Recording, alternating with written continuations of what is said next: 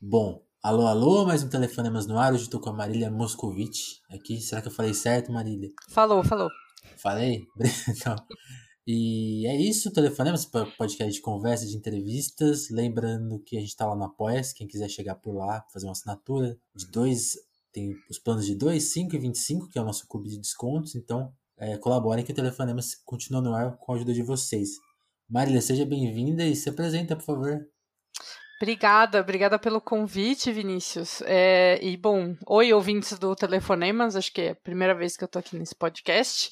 Vi que Sim. tem um, um, um long, uma longa lista de pessoas super interessantes que o Vinícius já entrevistou, achei bem, bem legal. Eu até fiquei me perguntando como é que eu não conhecia esse podcast antes. É, falei assim, tem algum, alguma falha aí na, na Matrix, porque... Ah, é um algoritmo. é, é uma merda, né? Mas é porque tem muita coisa legal, assim, né? Pelo que eu vi na, no teu arquivo.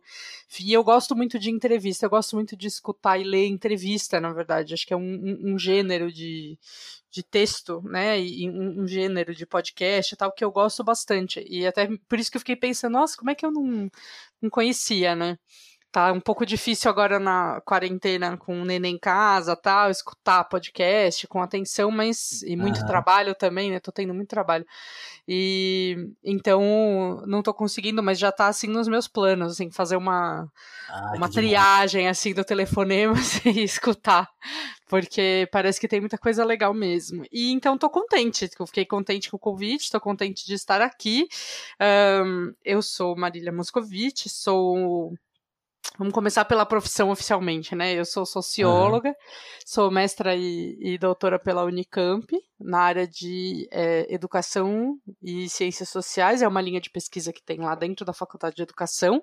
Né? É, eu, dentro da sociologia, eu posso dizer que a minha área é sociologia do conhecimento, né, de maneira geral, o meu maior interesse de pesquisa, assim, o, o centro da, de todas as minhas pesquisas, a minha grande questão de vida, é justamente a relação entre academia e política né? Olha só que coisa. Então é justamente é, é, justamente assim as tensões né, entre o campo científico e o campo político, as tensões, mas também os momentos em que esses campos estão articulados de maneira bastante harmônica, o que também acontece, apesar da, da gente na esquerda achar que não, mas sim acontece. Uhum. É, e eu, eu acho que uma das, das minhas grandes é, dos meus comichões, assim, as coisas que, que, me move, assim, intelectualmente na pesquisa, é tentar entender um pouco como é que as como que as, a, as categorias de análise do mundo e de interpretação da realidade circulam entre esses dois campos, né? Circulam entre a, a política, né? Seja na esquerda, na direita, na política pública, uh, no Estado, na, nos movimentos sociais, na internet, etc. E no campo científico, né? Como, como uma coisa afeta a outra. Então, como os debates do, do campo político afetam o que a gente produz no campo científico e como os debates que a gente produz é, na academia, no campo científico, eles afetam também e transformam também o que é possível ou não é, disputar e fazer e reivindicar no campo político. Então, é um pouco essa a minha grande questão de vida e de pesquisa. Acho que esse é o, o aspecto da vida social que mais me interessa como socióloga, né? E por causa disso, e por conta da minha experiência, é, é, da minha trajetória pessoal como militante, né, é, me interessa muito nos últimos anos eu tenho me concentrado em observar como objeto desse processo todo o movimento feminista e a teoria feminista, né? Então o, o quanto essa questão entre academia e política aparece aí na, no movimento feminista. Uhum. E a minha tese, a minha tese foi sobre isso, foi sobre o conceito de gênero. Tem quem curte podcast e entrevista, tem um podcast muito legal que chama-se Larvas Incendiadas. Quem faz é o Thiago Coati, a Regina Facchini, né, da Unicamp, a Regina, e são é um podcast de divulgação científica de estudos de gênero. Então eles entrevistam muita gente com os mais diversos trabalhos na área de estudos de gênero. E tem um, um episódio comigo falando especificamente sobre a minha tese. Quem tiver curiosidade de conhecer um pouco sobre a recepção do conceito de gênero no Brasil e as tretas em torno do conceito de gênero, pode dar uma espiada lá no Larvas Incendiadas, que ah, é bem legal essa entrevista. É. Então, é isso que eu tenho feito nos últimos anos. Né? Eu terminei o doutorado em 2018 aí eu tive uma bolsa para ir para a Alemanha fazer um trabalho de pesquisa menos acadêmico e mais é, e mais perto assim da, da digamos da, ação. Da, da ação. é, eu trabalhei eu trabalhei junto com um festival de cinema lá a semana é, se, semana feminista de semana de filmes feministas, sei lá como traduzir isso, o Berlin Feminist Film Week, né? É, uhum. a mostra seria a mostra, a mostra feminista de cinema de Berlim, de enfim. Berlim. É, e fiquei morando lá um tempo, e a pesquisa que eu fiz lá, nesse tempo que eu fiquei lá, foi justamente sobre é, formas não tradicionais de relacionamento, é, tensionamentos em relação à família tradicional e tudo mais, né? Sim. E agora no pós-doc, que eu estou é, fechando o projeto para pedir bolsa tal, mas na verdade já, já tenho trabalhado como colaboradora do grupo é, do grupo Gênero, Mídia e Desigualdades, dentro do núcleo de marcadores sociais da diferença no departamento de antropologia da USP. É, e o trabalho que eu estou começando a desenvolver agora é justamente sobre a categoria família, né? Então, para prestar um pouco de mais, mais de atenção nessa categoria uh, especificamente. Então torçam aí pela minha bolsa. que boas coisas virão se eu tiver a tranquilidade da bolsa para poder para poder, enfim, realizar essa pesquisa e até, enfim, oferecer disciplinas é, né, na, na, universidade pública e tudo mais. Então isso é uma coisa uma coisa bacana que dá para fazer no pós-doc, com a bolsa e tal. Entendi. Então, torçam aí para ter ah. dinheiro para fazer essas coisas. Já estamos na torcida. Primeira, primeira coisa que eu já estou refletindo aqui, eu preciso melhorar essa divulgação para a gente alcançar as pessoas. É. Achei, achei boa sua observação. Realmente, obrigado por ter gostado do nosso time, né? De, de pessoas que já foram entrevistadas. É um, um elogio que eu fico muito feliz de receber. E, e aí, Marília, pensando em tudo isso que você falou da sua apresentação, assim, eu fiquei. Primeiras questões, assim. É, é um tema, acho que polêmico, é engraçado, né? Hoje, hoje tem muita essa divisão, assim, ah, se, se, se associa a extrema-direita várias incompreensões, né? Tipo assim, ah, vocês são anti-vacina, vocês são anti várias coisas meio óbvias. E, e aí eu penso que esse, o tema da discussão de gênero talvez ele seja o que sofre mais preconceito, talvez, do, de visões uhum. de esquerda e de direita. E Assim, mas, mas além, além, de, além disso, sabe que uma coisa que me choca um pouco nessa discussão é que acho que uma das primeiras imagens de ódio, assim, mais explícitos e, e, novos que eu, que eu senti foi justamente naquela recepção a Judy Butler no, sim. no Sesc Pompeia, né? Sim, sim, Sesc Pompeia. Eu sei que, eu sei que assim, tipo, existem categorias, é, pessoas no Brasil, populações que já são odiadas e recebem muita violência há muito tempo. Isso é é lógico, mas esse tipo de violência atual, que é associada ao Bolsonaro, especialmente também, né? Essa uhum. coisa que a gente sabe que tem grupo, nome, organização. A primeira vez que eu vi, assim, quando ele bem chocante público foi naquela, naquela manifestação, assim. Como que, que você acha, assim, que esses assuntos estão relacionados a, a, essa repressão, talvez, mais atualizada, assim. Olha, esse caso aí da Butler tá, tá até na minha tese, assim, é. É, como, como quase uma anedota, assim, do que eu tô dizendo lá, das tensões em torno do conceito de gênero, né? É, de quem está propondo essa abordagem e tal desde os anos 80, né? Mas minha tese ela tá focada é, nos anos 80 e 90 no Brasil. Mas é, é, é, o, o, o que esse episódio aí da Butler ele traz um pouco pra gente, o engraçado é que assim, todo mundo lembra desse do César Pompeia, mas acho uhum. que um, um ou dois anos antes, eu não me lembro exatamente a cronologia, mas é coisa de assim, um, dois anos antes, a Butler já tinha vindo pro Brasil, é, ela já tinha ido falar num outro seminário, e nesse, nessa outra situação, que eu acho que foi 2000, não, foi, foi 2015, eu acho, Uhum. 2015 ou 2014, eu não me lembro bem, mas foi assim, pouco tempo antes ela tinha vindo já. Teve um outro evento que foi até até bem disputado, assim e tal, mas nesse outro não teve uma manifestação gigante. Teve, assim, tipo, meia dúzia de pessoas falando contra, sabe? Foi uma coisa bem, bem pouquinha. E de um evento para o outro, num tempo curto de tempo, é, desculpa, num espaço curto de tempo, é, esse negócio virou um, uma coisa gigante, né? Assim, uma coisa é, bizarra, meio desproporcional, e enfim. Porque tem, tem, tem várias coisas que estão que aí, né? Existe um um acirramento de algumas tensões políticas que a gente tem vivido nos últimos anos, especialmente desde 2013. Eu acho que a gente, é, qualquer pessoa que não considerar 2013 como um marco é, inicial desse momento que a gente está vivendo hoje no Brasil, está tá equivocada. Acho que 2013 é, é quando a a tensão política a partir do, do começo da crise econômica começa a bater, né, e se torna uma grande crise política, é, moral, intelectual e tudo que a gente está vivendo agora. Sim. Eu acho que que é um pouco essa, é, é, essa esse contexto que precisa ser lembrado, né? Diante de um momento como esse, é interessante a gente observar que é, existe uma tendência eu não sei, eu não saberia dizer com muita clareza e profundidade aqui o porquê, mas a gente sabe historicamente que isso acontece. Momentos assim, existe uma tendência a um certo conservadorismo. Não só da parte dos conservadores é, de direita, que são totalmente conservadores, mas por parte também da esquerda e dos grupos que estão lutando por uma sociedade diferente. Até esses grupos também ficam com a sua ação e com a sua ideologia mais ou menos refreada num certo conservadorismo. Isso é comum que aconteça. A gente viu acontecer ao longo da história em vários momentos. E eu entendo que é isso que está acontecendo. Então, é, nesse momento em que a gente é, deveria, justamente por estarmos num, num, num contexto de crise, né?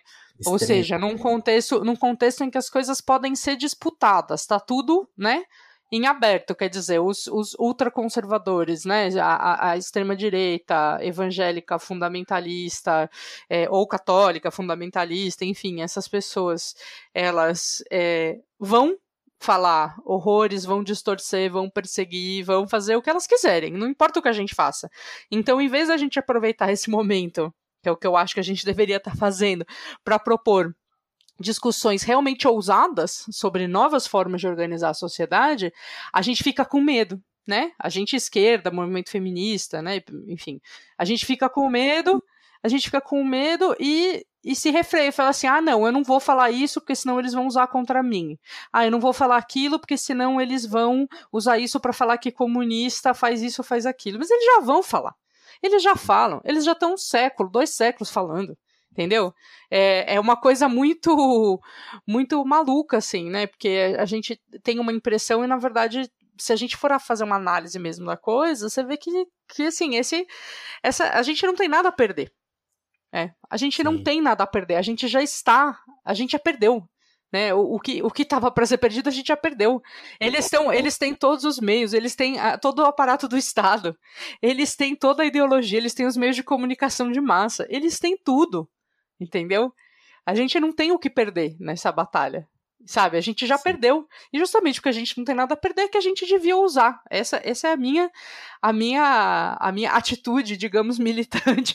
Ela passa um pouco por aí, né? E só que é difícil porque é, isso, enfim, a gente ousar né, nos debates que a gente propõe e ousar mais ainda, né? Eu digo assim, ousar não é só em termos aos, em relação aos temas, mas no sentido de que assim, ousar propor um debate nos nossos termos, em vez de ficar aceitando de o, o, debate nos termos dessas pessoas. Então, por exemplo, quando os, os evangélicos fundamentalistas vão e, e começam a falar em ideologia de gênero, né? É, existe uma necessidade imediata, num certo momento, de falar, não, ideologia de gênero, né? Gênero não é isso, gênero é aquilo. Essa ideia de ideologia de gênero é uma ideia falsa, por isso, por isso, por isso, por isso, tudo bem. Só que não se pode. É, mas não se pode parar aí. Entende? Não se pode parar na mera defesa do ataque que eles estão colocando. Então, o que aconteceu nos últimos anos é que o debate todo, né, feminista, LGBT, de esquerda, socialista, comunista, etc., ele ficou muito refém, de certa forma, desses ataques é, é, é, conservadores da direita e tudo mais. Então, virou um espaço, a política de esquerda hoje, ela se tornou um espaço bastante reativo, né? Por uma necessidade até de sobrevivência, mas é, ela se tornou um espaço bastante reativo e é, eu acho que cada vez mais é importante a gente é, ter a ousadia né, de, de propor, ter a ousadia de sonhar, ter a ousadia de construir nossas utopias. Então, eu acho muito sintomático de tudo isso que é, eu esteja propondo, por exemplo, esse, esse tweet que viralizou esses dias meus, né, sobre maternidade, sobre a categoria mãe. É, eu, eu acho muito sintomático que eu tenha proposto uma coisa que avança num certo debate, né, que procura avançar em questões não só de direitos da população trans e de, enfim, até mesmo de, de, de mulheres cis e tudo mais, mas que para fazer isso opera uma crítica a uma categoria que é bastante enraizada na nossa cultura, na nossa sociedade, no nosso cotidiano, que é a categoria mãe, e é, nessa é, e a resposta das pessoas de uma boa parte das pessoas de esquerda seja assim, não, a gente é, tem, tem um monte de, de mães é, sofrendo, morrendo, as mães Yanomami perdendo seus filhos, você tá aí querendo abolir a categoria mãe, como se não fosse exatamente o mesmo debate, é o mesmo debate. Como se não fosse o mesmo problema, né? É, como se toda a opressão que as mulheres que têm filhos é, e, e, e, e as mulheres que são mães sofrem, como se essa opressão não tivesse nada a ver com o fato como a gente entende a categoria mãe e o lugar onde o lugar político onde a gente coloca ela, sabe? As coisas estão totalmente relacionadas, mas não, mas a, a, a, o imediato ali das pessoas é, é, falar assim, tipo, não, então não, né? É, é, não dá pra gente, não é o momento da gente fazer isso, não é o momento da gente propor radicalidade, não é o momento da gente questionar essas bases. É, enquanto seria justamente esse o momento, na minha opinião. Então é, é isso que é uma coisa bem sintomática, eu acho se essa não é a hora, que horas vai, que horas vai ser, né? Não tem. Pois é. Pois é. é. Essa, essa, essa, essa polêmica aí, eu queria que você. A gente estava comentando aqui antes, né? Que eu, eu, passou meio batido por mim. Eu queria que você explicasse um pouco, porque. Vai, vamos lá, vamos criar um mal entendido aqui, já que todo mundo. Conta aí essa polêmica. Olha, é muito bom criar mal, mal entendido, porque as pessoas andam com muita certeza de que elas entenderam tudo só porque elas estão vendo bons slogans na internet. E isso é perigoso. Isso, isso é uma praga, né? Isso é perigoso. É, a realidade social é muito complexa, né? A gente que, que trabalha com isso, que, enfim, faz pesquisa, ciências sociais, pesquisadores e tal, a gente sabe que a realidade social é muito complexa, né? Então tem coisas que não, não vai ser uma leitura de Twitter que vão explicar para você, tem coisas que você vai ter que sentar a bunda na cadeira e estudar, tem coisas que você vai ter que ler e se aprofundar. E as pessoas, é, num, num ímpeto anti-intelectualista, as pessoas saem dizendo: ah, mas você falar para as pessoas estudarem estudarem é academicismo. Ah, mas você se comunicar usando conceitos, categorias, não sei o que, isso é academicismo. Não é não é academicismo, né? Então, então, se é academicismo, eu sou a favor do academicismo, porque a questão é que a realidade social ela é complexa, tem coisas, tem reflexões, né, políticas é, é, é, e, e concretas sobre o nosso cotidiano que a gente só vai conseguir entender de maneira suficientemente complexa como a realidade social é, que é a partir de, de, estudo mesmo, quer dizer, então o que as pessoas estão dizendo quando elas taxam isso de academicismo é que ciências sociais não servem para nada, ciências humanas não servem para nada, né? É que esse conhecimento rigoroso, metódico, científico, sistemático que a gente produz em toda a área de ciências humanas não serve para nada, porque afinal de contas, né, é só a pessoa ela mesma pensar sozinha e não precisa ler nada, não precisa estudar nada, ela vai entender. Não é verdade. É, a, a, não é verdade. na rua isso, né?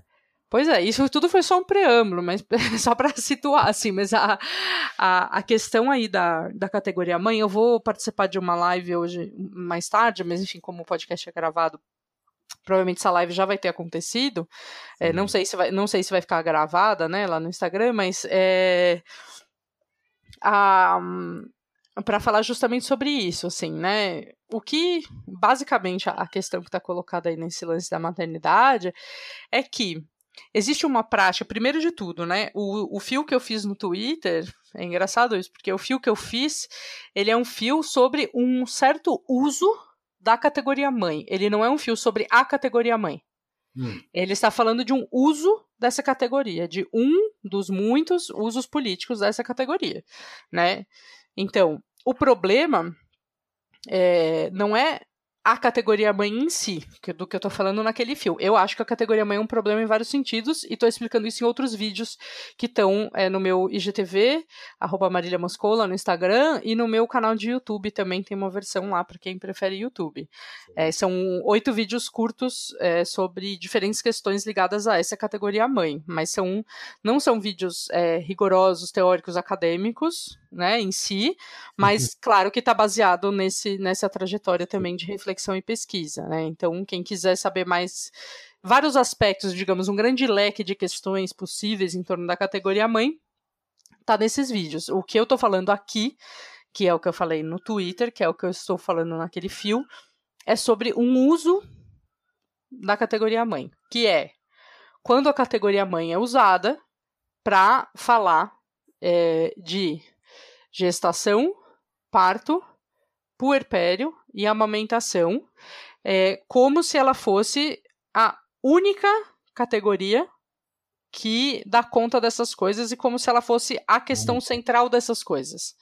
Então, é, quando a gente está falando de uma pessoa que gestou uma criança, se a gente, em vez de falar uma pessoa que gestou uma criança, ou falar, né, é, gestante, a gente falar mãe, a gente está, primeiro, imputando um monte de características que não tem nada a ver com a gestação, né? A gente está imputando um simbolismo que não tem nada a ver com a gestação em si naquela pessoa. Segundo, a gente está associando automaticamente essa ação de gestar é, a um gênero específico.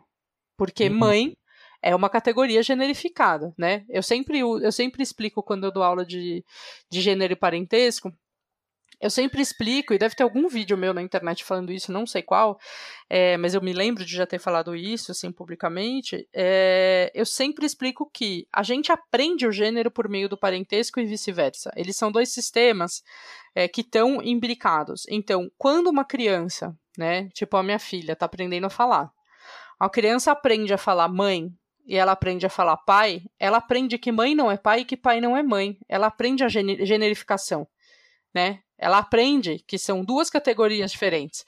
Ela não, tá, ela não aprende a falar adulto que cuida de mim, cuidador ou o nome desses adultos. Ela aprende a falar mãe e pai. Então, isso é muito significativo de como a nossa subjetividade é construída desde muito, muito cedo, né, em torno disso. E isso significa, isso, isso é um, um dos vários indicadores né, empíricos que a gente tem de que essa é uma categoria generificada, mãe. Né? Num, mãe pressupõe mulher, pressupõe uhum. feminino. E assim, é, quando a gente está falando de é, gestação, parto, puerpério, amamentação, a gente tem um olhar que é biologizante no sentido de que a gente atribui né, características que são sociais, como mãe, né, maternidade, a um processo que é um processo do corpo. E esse corpo não necessariamente é um corpo feminino só porque ele gesta, pare, amamenta ou um corpo puérpero. Então, Sim. né, é, a questão que eu estou trazendo nessa thread, nesse fio do Twitter, é essa. Né, como é que na maneira como a gente como a gente aborda essa, essa, essa questão no senso comum, a gente associa tudo isso com, com mãe e maternidade, né? Assim, no automático, como se fosse a, a grande coisa. E ao fazer isso, a gente opera uma, uma uma, uma série de categorias de maneira transfóbica, né? de maneira a excluir todas as existências é, em que um corpo que tem útero não é um corpo feminino.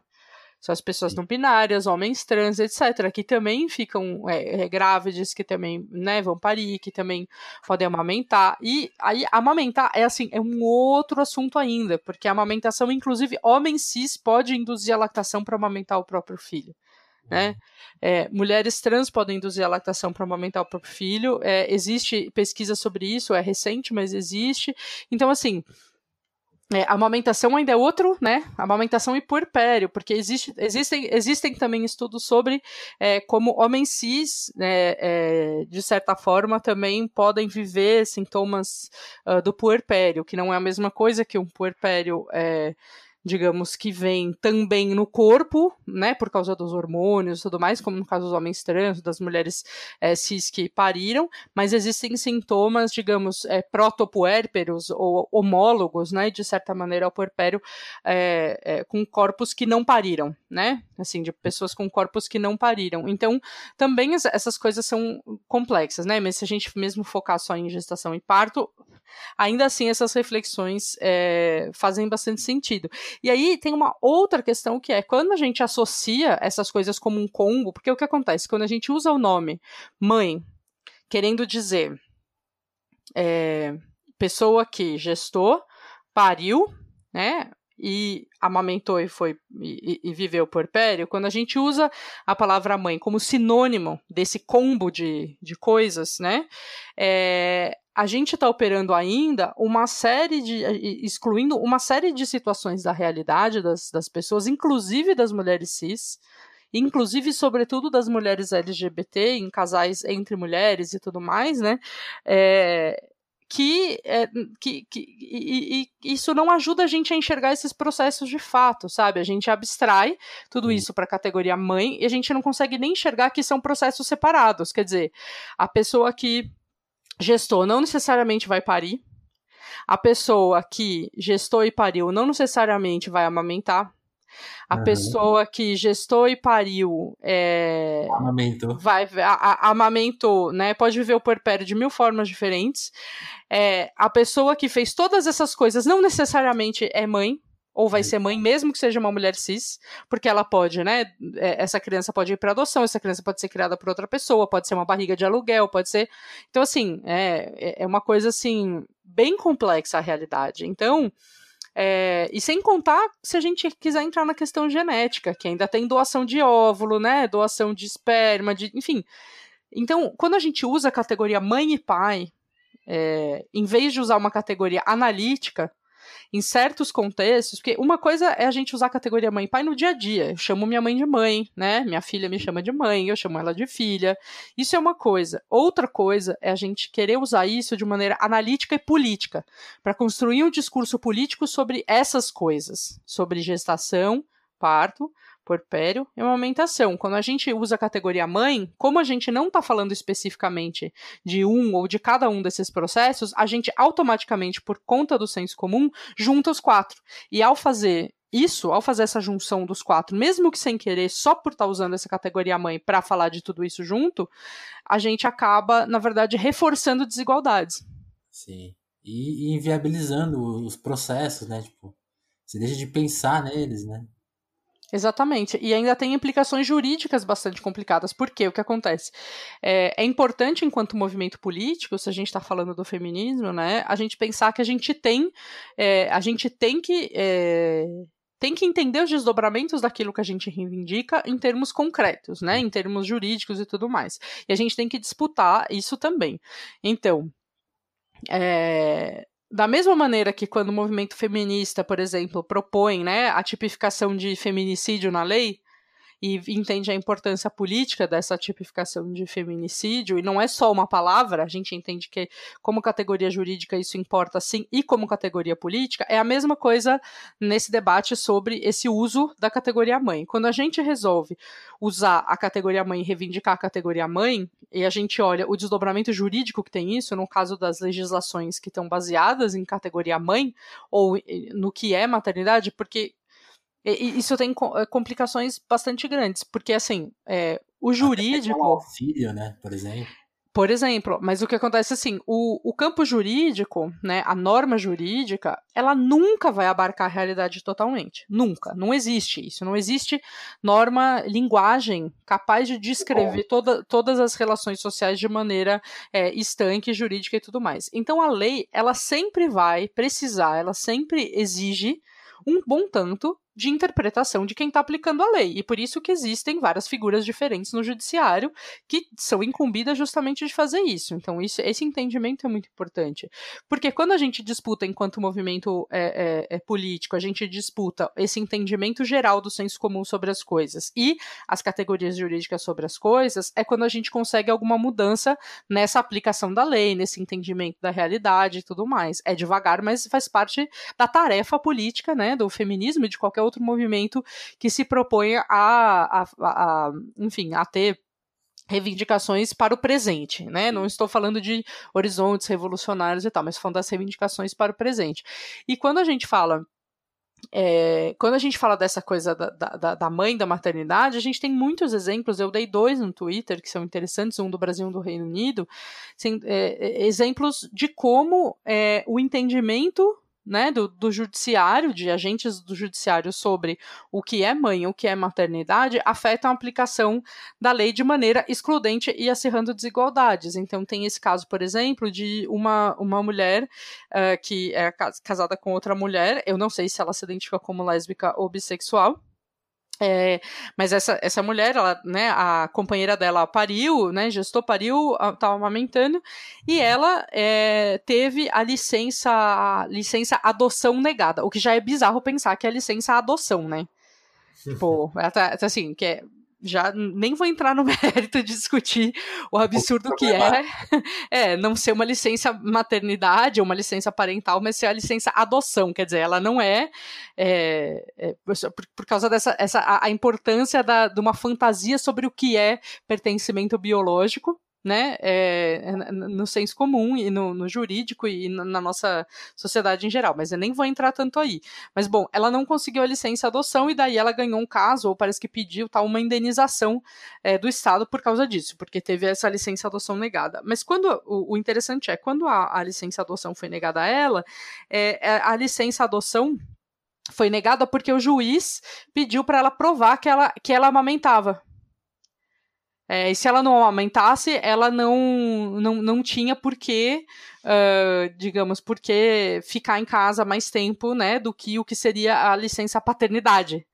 O que é muito maluco, né, porque reforça todo, todo, todo, toda essa divisão desigual do trabalho.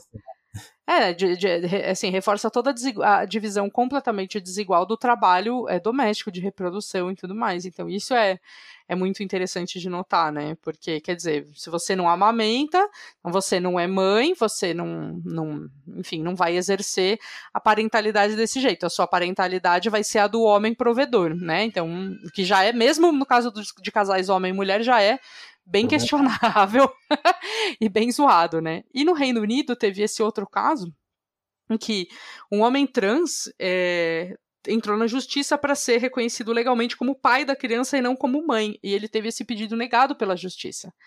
É, e aí, assim, uma das, das, das colocações do juiz, uma das colocações do juiz é de que se ele é, abrisse jurisdição para reconhecer esse esse esse homem trans como pai e não como mãe, esse homem trans e outros homens trans que quisessem poderiam ser barrados de conseguir a licença maternidade por serem pais juridicamente e não mãe, entendeu?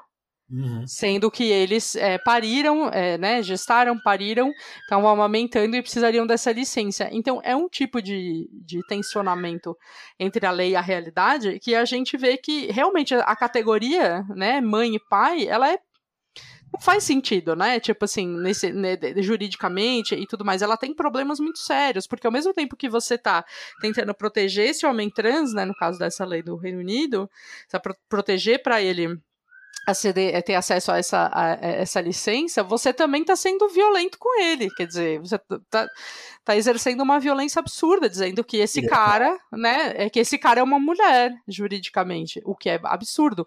Então, a gente pode tentar ficar jogando aí na, na superficialidade do problema, mas se a gente olhar, na verdade, o que está em questão num caso desses é o quanto é problemático o acesso a certos direitos depender do gênero né? Tem uma dependência da classificação de gênero. Então, ou você teria que expandir a lei para dizer que, né, é, é, pessoa que engravidou ou gestante, ou puérpero, ou, enfim, qualquer outra palavra é, que se queira dizer ali, né? Uhum. E incluindo os homens trans, incluindo as pessoas não binárias e tudo mais, e ter acesso a uma licença que não é licença maternidade, que é de licença parental.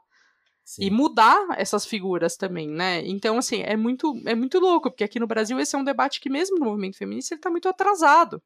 É, a gente fala de licença parental aqui no Brasil e as, as, é, uma parte do movimento feminista fica indignada, porque fala que, que isso, é, isso é misoginia, que é tirar das mulheres o protagonismo do, do, do, do, do parto, da criação, da, enfim, da parentalidade, da maternidade, que os homens vão usar isso contra elas, que não sei o quê. E você fala assim, gente, mas é para tirar o protagonismo mesmo, que esse seria meu sonho. Esse é o né? o, assim, Quer dizer, o, uma divisão igualitária né, do trabalho, da tarefa de cuidado com criança, ela só é possível, só é possível se diminuir o poder é, e, e, e, e, digamos, se reduzir a, a importância da mãe para aumentar a do pai. Não uhum. dá para ter as duas coisas, entendeu? Tipo, então existe uma certa e isso tem a ver. Dividir, né? Oi? Não é multiplicar, é dividir. Pois é, exatamente. É, multiplicar, na verdade, multiplicar seria a melhor das coisas, que seria a gente acabar com esse modelo ridículo de família, que pressupõe que dois adultos são suficientes para cuidar de uma criança, o que é um absurdo. Ah, é, não é, né? E a gente pensasse em criação, em, em, em né, é, é, trabalho compartilhado de fato, comunitário, é, outros modelos e tudo mais, isso seria o ideal. Essa é a minha utopia, assim. Né? Eu sou da, das, das feministas anti-família mesmo, assim, do tipo, acho que família, essa estrutura, assim, família não é boa para a gente pensar numa sociedade nova, numa sociedade justa, igualitária, em que as coisas sejam comunitárias, compartilhadas, colaborativas, distribuídas, né? Eu acho que não funciona.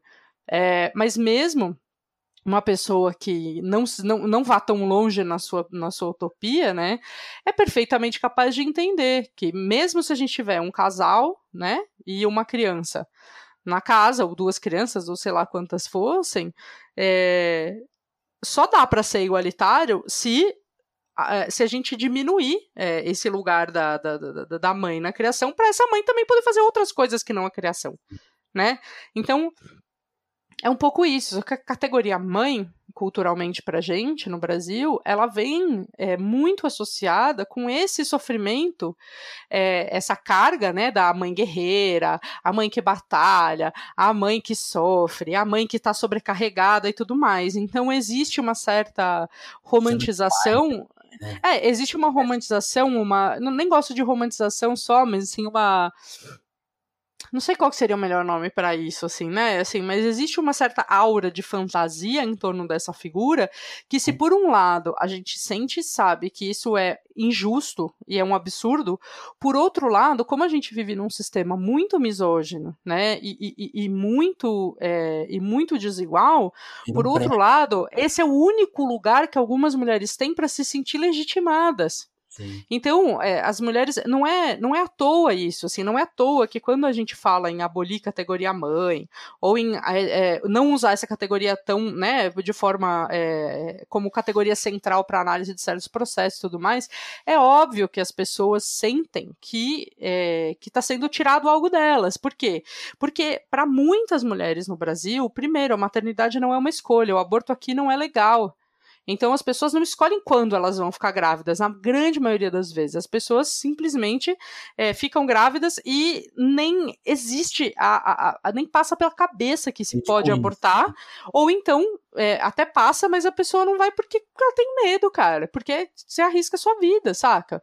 Você pode ser presa, você pode morrer, você pode, enfim, tem essa aura. Então, é, primeiro de tudo é isso. E aí, muitas passam por um processo justamente que, que é tão importante para elas, né? Essa ressignificação do que é a maternidade, ser mãe ou ter filhos, que é justamente ligada a isso. Quer dizer, elas sofrem uma violência, né? Muitas mulheres sofrem uma violência gigante de não poderem escolher não ter essa gravidez, de não poderem escolher interromper essa gravidez.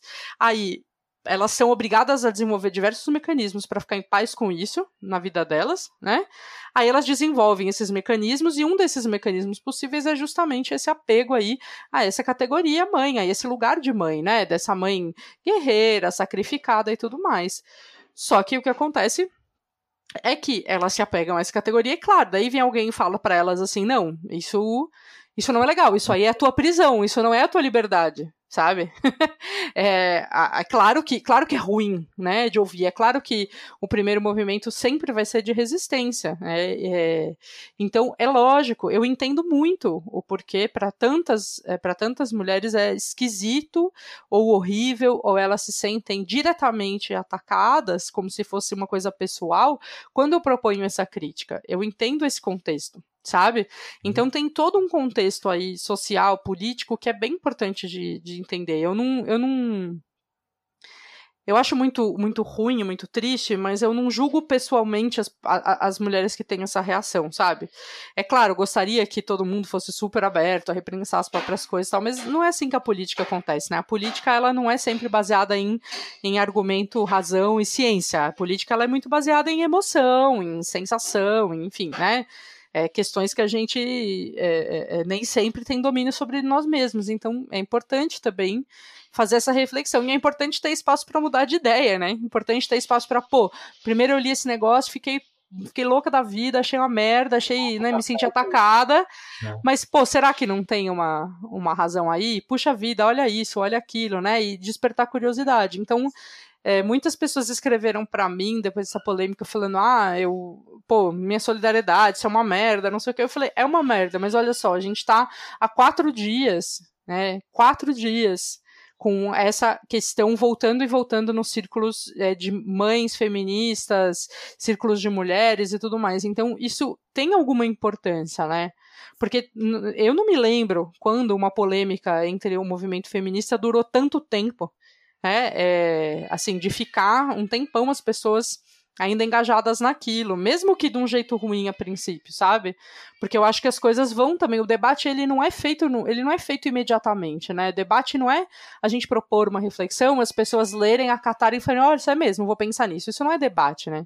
As pessoas reagem, daí elas leem outra pessoa que elas têm como referência comentando uma coisa que elas não tinham pensado sobre aquilo, seja concordando ou discordando.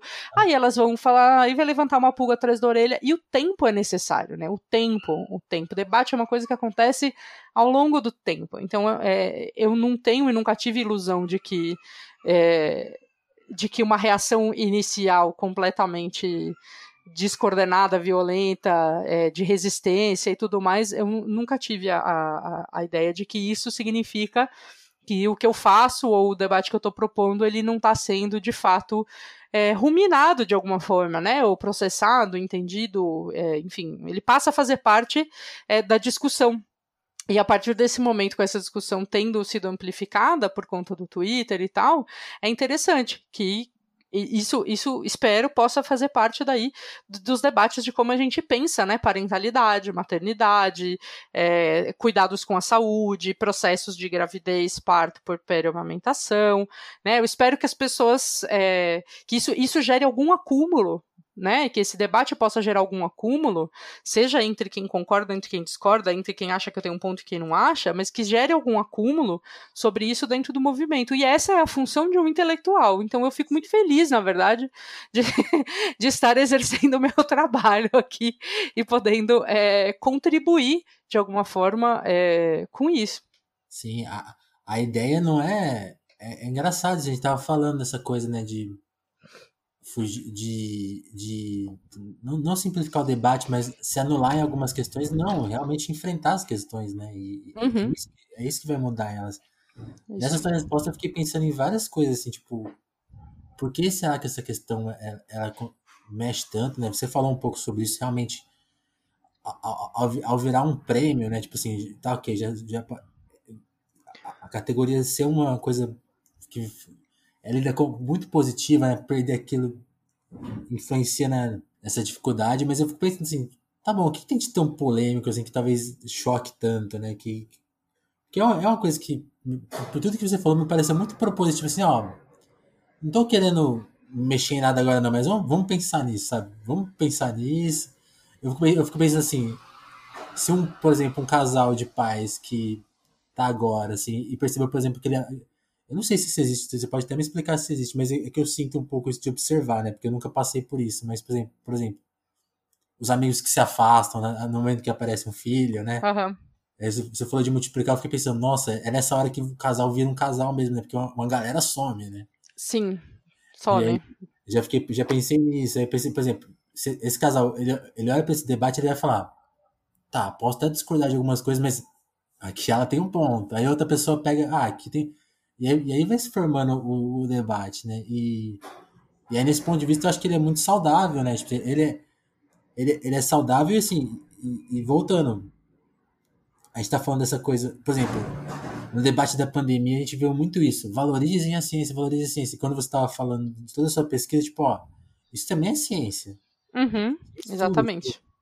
E também resolve problemas práticos, hein? Não é só uma abstração, não, né? Exatamente. É por isso que eu digo, assim, é, quando a gente fala. Na verdade, é, o, o, a grande inovação teórica feminista desde, o, desde a década de 70 para cá, na verdade, foi, na minha opinião, o gênero, o conceito de gênero, que é um conceito muito pouco entendido e estudado perto da complexidade dele, principalmente fora da, do ambiente acadêmico, mas até no ambiente acadêmico também, porque existe é, existiu isso é uma coisa que eu explico um pouco na tese, né? Quem for atrás da tese ou dessas referências do podcast que eu falo sobre a tese tese lá do Larvas Incendiadas vai uh, me escutar explicar um pouco melhor, mas assim, é, dito de maneira bem grosseira e rápida, uh, na, na, na, medida em que um certo conceito ou uma certa forma de análise ela se torna é, meio que obrigatória para você ter financiamento de pesquisa, né? Uh, mesmo quem não concorda com aquilo, passa a usar esse termo e disputar interpretações para esse termo, né? Então isso aconteceu com o gênero. É, existe o gênero, ele vem como um conceito bastante revolucionário, Uh, mas ele é apropriado de diversas formas. Uma das formas de apropriação desse conceito é, é o fato de que ele permite, se você não observar de fato o que é o conceito de gênero, se você usar o termo ou uma interpretação é, mais simplificada e tudo mais, ele permite uh, que você tente tirar, por exemplo, a dimensão de classe social, a dimensão né, de, de, racialidade e tudo mais, que na realidade acontecem junto com o gênero e não separado dele, mesmo que a gente separe analiticamente. Então, o que acontece é que, é, não só por isso, mas por outros motivos que têm a ver com processos históricos mais amplos, o, o, o, a, a, o acirramento e, e, e proposição da, da, da ideologia neoliberal para os movimentos sociais nos anos 90, depois do fim da Guerra Guerra Fria e tudo mais, né? E uma des um, desassociação com a crítica revolucionária do capitalismo e tudo mais. Então, todo esse processo, né, ele é, usou um pouco é, o conceito de gênero também como forma de dizer, olha só, tipo, a gente não precisa falar de mulheres, a gente não precisa falar de classe, a gente não precisa falar de mulher trabalhadora, a gente pode falar de gênero. Mas essa, né, é uma é uma visão sobre o gênero que é incompleta, porque quando a gente vai olhar de fato né, o, que, o que acontece e o que as teóricas do gênero estão dizendo, em nenhum momento existe essa interpretação. Essa é, esse é um dos vários usos políticos né, da categoria gênero. Bom, e aí tem mil debates que vocês vão ver lá no, no, Larvas Incendiadas na minha tese, explicando muito melhor essas tensões entre academia e política nesse processo, né? Sim. e política e as, e as, tensões também entre Brasil e resto do mundo, né? Então, como a pesquisa no Brasil nessa época e financiamentos externos ou não, e os debates do movimento feminista, é, mais especificamente das teóricas uh, e pesquisadoras feministas nessa época sobre essa questão dos financiamentos e tudo mais. Ao mesmo tempo, né, o conceito de gênero ele também é um conceito ele tem uma característica é, bastante marcada de sua cientificidade. Isso é algo que eu defendo na tese também. É, e a, essa característica dele, na verdade, também foi é, um dos seus trunfos. E, e, e, tem sido um dos seus trunfos. Porque é isso. Para entender da onde que vem essa discussão sobre mães, né, sobre corpos trans, sobre tudo isso, a gente precisa entender o que é gênero, o que é esse conceito é, de gênero, né? Então, é um pouco é um pouco é um pouco por aí que que, que eu começaria aliás se, se, hum. se os ouvintes é, tiverem curiosidade de ler um pouco mais sobre isso eu recomendo sempre começar por um livro que é muito didático muito fácil de ler gostoso e é um mapa é um grande mapa de todo o debate é, em torno de, de gênero de certa forma e a produção né, feminista sobre isso e tudo mais que chama-se gênero uma perspectiva global da Ray Winconnell. Fui eu que traduzi para o português. E, e, é muito, muito fácil de ler, gostoso, enfim. Aquilo ali é meio que um, um, um mapa para as pessoas começarem a entender esse conceito de gênero e, e verem né, algumas das, das é, contradições, das, enfim, das, é, dos avanços, né, da multiplicidade que esse conceito permite a gente é, operar em termos de, de, pesquisa e de política, é bem legal. Então fica aí a recomendação para ouvintes que queiram entender melhor o conceito de gênero, para além de daquilo que a gente lê na internet ou do que a gente acha que sabe porque viu um vídeo.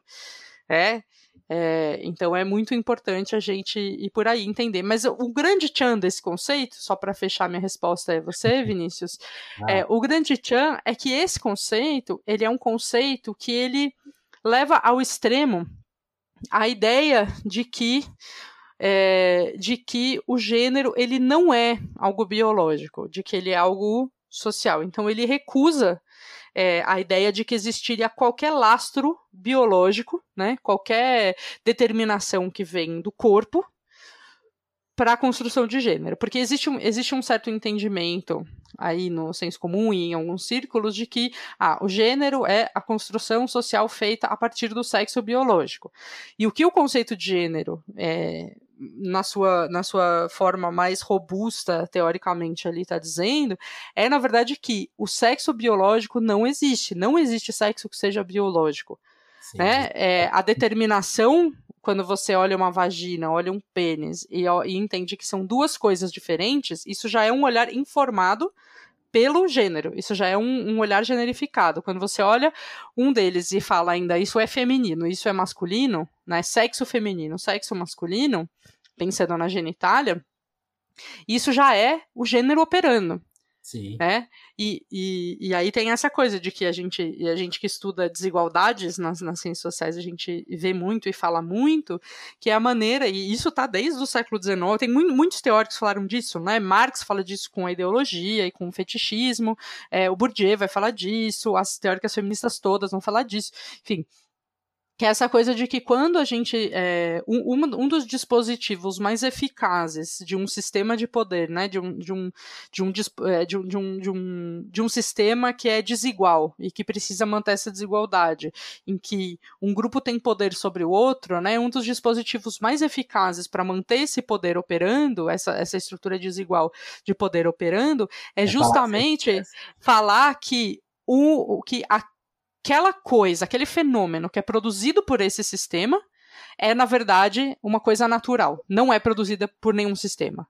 É uma coisa que está lá, que é da natureza. Dá essa impressão de naturalidade, sabe? Então, Não, quando a gente. Quando a gente. A questão já. Pra... É. É, então, e é isso. E por isso que é tão difícil a gente fazer esse debate também. Sim. Porque envolve a gente recusar o nosso entendimento do mundo, né? Envolve a gente questionar o nosso entendimento das categorias mais básicas. Tipo, mãe é a primeira palavra que se aprende, via de regra. Tipo, e, como é que você vai dizer que a primeira coisa que formou a sua subjetividade é na errado. linguagem não é bem assim, né? Tipo, é muito, é muito intenso isso. Eu, eu acho. E é, e é, engraçado como esses processos eles não vêm de uma vez, né? Por exemplo, quando você fala, quando a gente entende, por exemplo, isso que você falou agora, assim, ok, por que, que você identifica a, o, a, o órgão como com a sexualidade? Né? Por exemplo, se, pra gente entender um relacionamento, por exemplo, homossexual, se, se, a gente já, se a gente não tivesse esse conceito já na cabeça, facilitaria, né? Hoje, e é engraçado que hoje, hoje você pode lidar, as pessoas lidam bem com isso, pelo menos publicamente, mas tem dificuldade em entender o, conce, entender o conceito, né? Isso, muitas vezes a pessoa entende a ideia, né? A gente entende uma ideia, a gente é, lê em algum momento sobre, a gente entende fala, realmente, isso aqui concordo e é isso. Mas não é evidente, não é um processo automático essa a gente operar nas nossas, na nossa forma de ver o mundo e na nossa forma de análise, operar essa ideia que a gente concorda. Então, muitas vezes a pessoa, se você falar isso, ah, o gênero é assim, funciona assim, as pessoas trans, né, uma mulher trans é uma mulher, um homem trans é um homem, fala, as pessoas falam, não, realmente, de fato, concordo. Mas daí para ela olhar para o mundo dessa forma, não é um processo automático, é treino. Né? Isso a gente esquece de falar. Existe um treino é um treino de observação, é um treino de autopercepção, é um treino de reflexão, né? E que, e que, e que precisa de uma predisposição da gente deixar o ego. É, deixar, assim, não escutar muito o ego, sabe? Porque a gente, o ego fica machucado quando você tá falando um negócio e uma pessoa vem falar assim, não, você, o que você tá falando é transfóbico. Né? Essa frase, essa, essa expressão é transfóbica, é, por causa disso, disso e disso você, se você, né, você que não é uma pessoa trans, às vezes pode, pode acontecer também com uma pessoa trans, enfim, né, é, todo mundo está sujeito a reproduzir essas é, questões que são, aí, né? é, que são estruturais, né, mas assim, é, quando você ouve isso, quando a pessoa ouve isso, é, o ego reage imediato. Vai falar assim: não, peraí, mas eu sei o que é transfobia, eu sou contra a transfobia, como é que eu tô assim? Não, isso não é verdade, sabe? Até, ah, olha só, eu convivo com pessoas trans, não, não é possível. Então, é, é importante, tá, tudo bem, escutei o ego, tô incom isso me incomodou, escutar que eu tô sendo transfóbico, mas, pô, será que eu tô mesmo? Né? Acho que é. Quem tá envolvido na política, no debate político, quem tem alguma intenção é, política de, de construir junto, de pensar num mundo, né, num mundo diferente, com outras relações precisa também fazer esse exercício, porque isso é um exercício, né? Isso é um exercício de, de, de uma espécie de humildade moral, sei lá se a gente pode chamar assim, né? Que é deixar esse incômodo do ego uh, passar e olhar para a questão que está sendo colocada de fato, né? É, então acho que isso isso serve para todo mundo, né? Mas especialmente quando se trata de a, alguma relação na qual você está na posição de poder sobre o outro. Se a gente está falando de transfobia, as pessoas cis, se a gente está falando de racismo, as pessoas brancas, se a gente está falando de machismo, né, é, os homens, se a gente está falando, enfim, né, então é importante a gente, a gente ter essa, essa essa, essa prática, né? Acho que é essa prática Sim. de se revisitar, sei lá, se a gente pode e, falar isso. E até isso, eu acho que as pessoas têm uma tem essa coisa de, você falou, essa humildade, tá, talvez entender essas coisas, tipo assim, defenda coisas que não, inclusive assim, aparentemente não vão te afetar. Eu acho que todas elas vão afetar muito positivamente, assim. É, Mas defenda total. coisas que estão além do seu mundo, né? Tipo assim, seja... E, e é engraçado, lendo toda essa discussão, eu fico pensando assim, a mesma relação quando eu comecei a tatear, assim, a coisa do, do, do capital, assim, falar, tipo, ah não, mas tá, é isso mesmo, assim, tipo assim, sabe? Tipo, ah, então tem que abolir mesmo, né? Porque não tem como reformar, sabe? A mesma, a mesma, o mesmo processo, assim, você tem que ter uma paciência de, de ler, tipo, não, tá, isso aqui tá errado, assim, não tem, sabe? Essa uhum. ideia de reforma, né? E, e, entender que isso tem um tempo também, né? Que isso uhum. tem, envolve um, um, tempo, um treinamento, uma Nossa, prática. É. Então, que não é uma coisa assim, ah, você vai resolver isso, porque sim, porque senão a gente também vira uma vira uma espécie de moral, né? Assim, ah, você é uma pessoa má porque você falou uma coisa machista ou uma coisa transfóbica, ou tipo, isso. não, você né, existe um tempo aí de, de, de, coisa, mas existe também a necessidade das pessoas terem a disposição de se revisitar e de aprender também sozinhas, né? De, de não esperar que aquele outro que está numa posição é, é, é, de menos poder em relação a gente é, queira ficar, enfim, vá ficar mastigando tudo, né? Tem, uma, tem, tem aprendizados que eles são uma combinação de autorreflexão, estudo e observação da realidade, né? E escutar as pessoas tal. Então é, é, é importante entender que tem um tempo, que as pessoas, eu percebo que as pessoas chegam para mim na, na, na, internet com uma espécie de ansiedade muito grande, um desespero um pouco grande de fazer a coisa certa, né? Ah, Sim. Ah, então se eu, não, se eu não posso falar isso, como é que eu falo? Como é que eu falo em tal. E muitas vezes não tem uma resposta, porque depende do que, que você vai falar, em qual contexto, sobre o que, que você está falando, para quem, né? Então, assim, como você vai elaborar suas próprias estratégias, né? Não existe, as pessoas buscam, quando a gente tem bastante seguidores, é meio conhecido, algum debate viraliza, as pessoas querem uma resposta da gente, assim, como se fosse um manual. Então, aqui, ah, está aqui como você deve agir quanto a tal coisa, né? O manual das boas maneiras é, militantes. Foi o, o Douglas Rodrigues Barros que falou isso no Twitter esses dias, comentando essa polêmica aí da, da questão das mães e tal. E achei ótimo essa expressão. Ele falou, o manual das boas maneiras militantes, né? Então, ah, você não pode falar isso, você não pode falar aquilo, você tem que. Né? Então, não é uma questão de boas maneiras. Se, se, essas, se essas boas maneiras não forem conectadas com uma transformação real da maneira como você olha a realidade, interpreta, não adianta nada. Né? E só vai ser uma coisa, é, é, uma mudança de fato orgânica de como você olha e interpreta a realidade, na medida em que você tiver domínio sobre isso e não ficar esperando vir um manual dizer como falar ou como não falar, né? E, e é isso, Maria. Assim, a gente tinha, foi muito bom abordar isso porque acho que conta toda essa, essa luta conta um pouco a sua história, pensando na sua, na sua o que você passou lá em 2013, quando você fez aqueles textos, eu vou indicar todo mundo que. Nem me falha. Todo mundo conheceu a Marília hoje, por acaso, assim. Ah, que, que moça interessante. Vamos ouvir, é, vamos ouvir essa, essa história de 2013 que não coube aqui no podcast, que é muito interessante e que é um pouco essa luta já. Tipo assim, ó, gente, eu estou estudando, tem um tema aqui, levem a sério. É, e, e, quem, quem não entendeu ainda, ó, lê um pouquinho mais, participa da luta, se engaja, né? Procura entender. Acho que é, é, Mas, ó, quem, quem quiser saber um pouco mais. mesmo. Tem um anticast, né? Sobre isso. Isso, é. É isso que eu ia falar. Quem quiser saber um pouco mais dessa história de 2013 e encontrar meus textos por aí e tal, tem uma entrevista que eu dei pro Ivan Mizanzuki no anticast em 2018. Acho que em março, março, porque eu lembro que era coisa de, de, de, de mês de luta das mulheres e tal. Então foi em março de 2018. Tem uma entrevista bastante longa, a gente ficou falando acho que mais de duas horas horas, assim, sobre essa questão de, de análise de conjuntura, né, do, do, do, do 2013 para cá. E quem tem interesse em, em, em, me ouvir não só sobre temas aí de, de feminismo e tal, mas análise de conjuntura, política, como, as, como esse universo aí da política funciona e tal, eu faço um programa de rádio todas as segundas-feiras com o Pedro Ambra, que é psicanalista, e com o Douglas Rodrigues Barros, que é filósofo. Nós é. três apresentamos e discutimos a conjuntura num programa que a gente chamou carinhosamente de Psicanálise de Conjuntura. Esse programa é todas as segundas-feiras, é, às oito da noite, na Rádio Sens, S-E-N-S, Sens, senscast.org.